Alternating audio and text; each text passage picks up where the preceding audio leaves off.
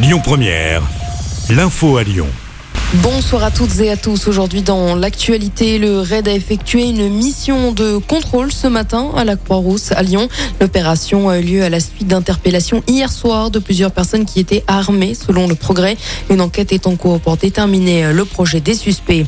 L'Assemblée nationale pourrait être dissoute par Emmanuel Macron dans les prochains mois. En cause, les débats sur la réforme des retraites. Si ces derniers n'aboutissent pas et que l'opposition dépose une mention de censure contre le gouvernement, alors le président de la République pourrait lancer une nouvelle élection législative. Journée de mobilisation partout en France aujourd'hui avec une manifestation interprofessionnelle à l'appel de plusieurs syndicats. Parmi les revendications, défendre le pouvoir d'achat, dénoncer la réforme des retraites, mais aussi demander des revalorisations de salaire. À Lyon, le rendez-vous était donné à la manufacture des tabacs à 11h et également un rendez-vous à Villefranche dans l'après-midi. À Lyon, le trafic des bus TCL est notamment impacté. Neuf lignes de bus sont à l'arrêt. Une vingtaine circulent avec une fréquence allégée. En revanche, les métros, trams et funiculaires circulent normalement. Un jeune homme de 18 ans interpellé mardi sur la commune de Bénaud dans l'Ain. Selon le progrès, il est soupçonné d'être l'auteur des tirs mortels à Vénissieux. Pour rappel, un homme de 43 ans a été tué dans le quartier des Minguettes. Le suspect a été identifié grâce à des traces ADN. Il était toujours en garde à vue hier. Le tribunal de commerce de Lille a prononcé hier la liquidation judiciaire de l'enseigne de prêt-à-porter Camailleux. Plus de 2600 emplois vont être supprimés et 500 magasins vont fermer leurs portes dans l'Hexagone.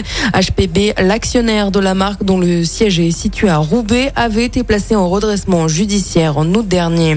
Un ancien pompier volontaire qui habite Villeurbanne a été condamné à deux ans de prison, dont un avec sursis. Il a été reconnu coupable d'avoir provoqué au moins deux incendies dans l'Hérault. Les faits se sont passés au début du mois d'août. L'homme de 33 ans avait avoué être ivre au moment des faits. Il est également interdit de séjour dans l'Hérault pendant cinq ans et devra suivre des soins.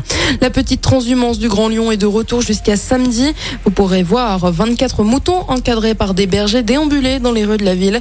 Au total, le parcours est de 24 km sur trois jours. Objectif, susciter la rencontre entre l'animal et les citadins, expliquait la ville de Lyon. Et puis une habitante de Sainte-Foy-les-Lyons remporte le jackpot. Elle a remporté un million et demi d'euros en grattant un ticket Mission Patrimoine de la Française des Jeux. Elle souhaite rester anonyme. Et puis on termine avec un mot de sport et du basket. En championnat du monde, les Françaises se sont inclinées face aux Chinoises en quart de finale. Le score 85 à 72.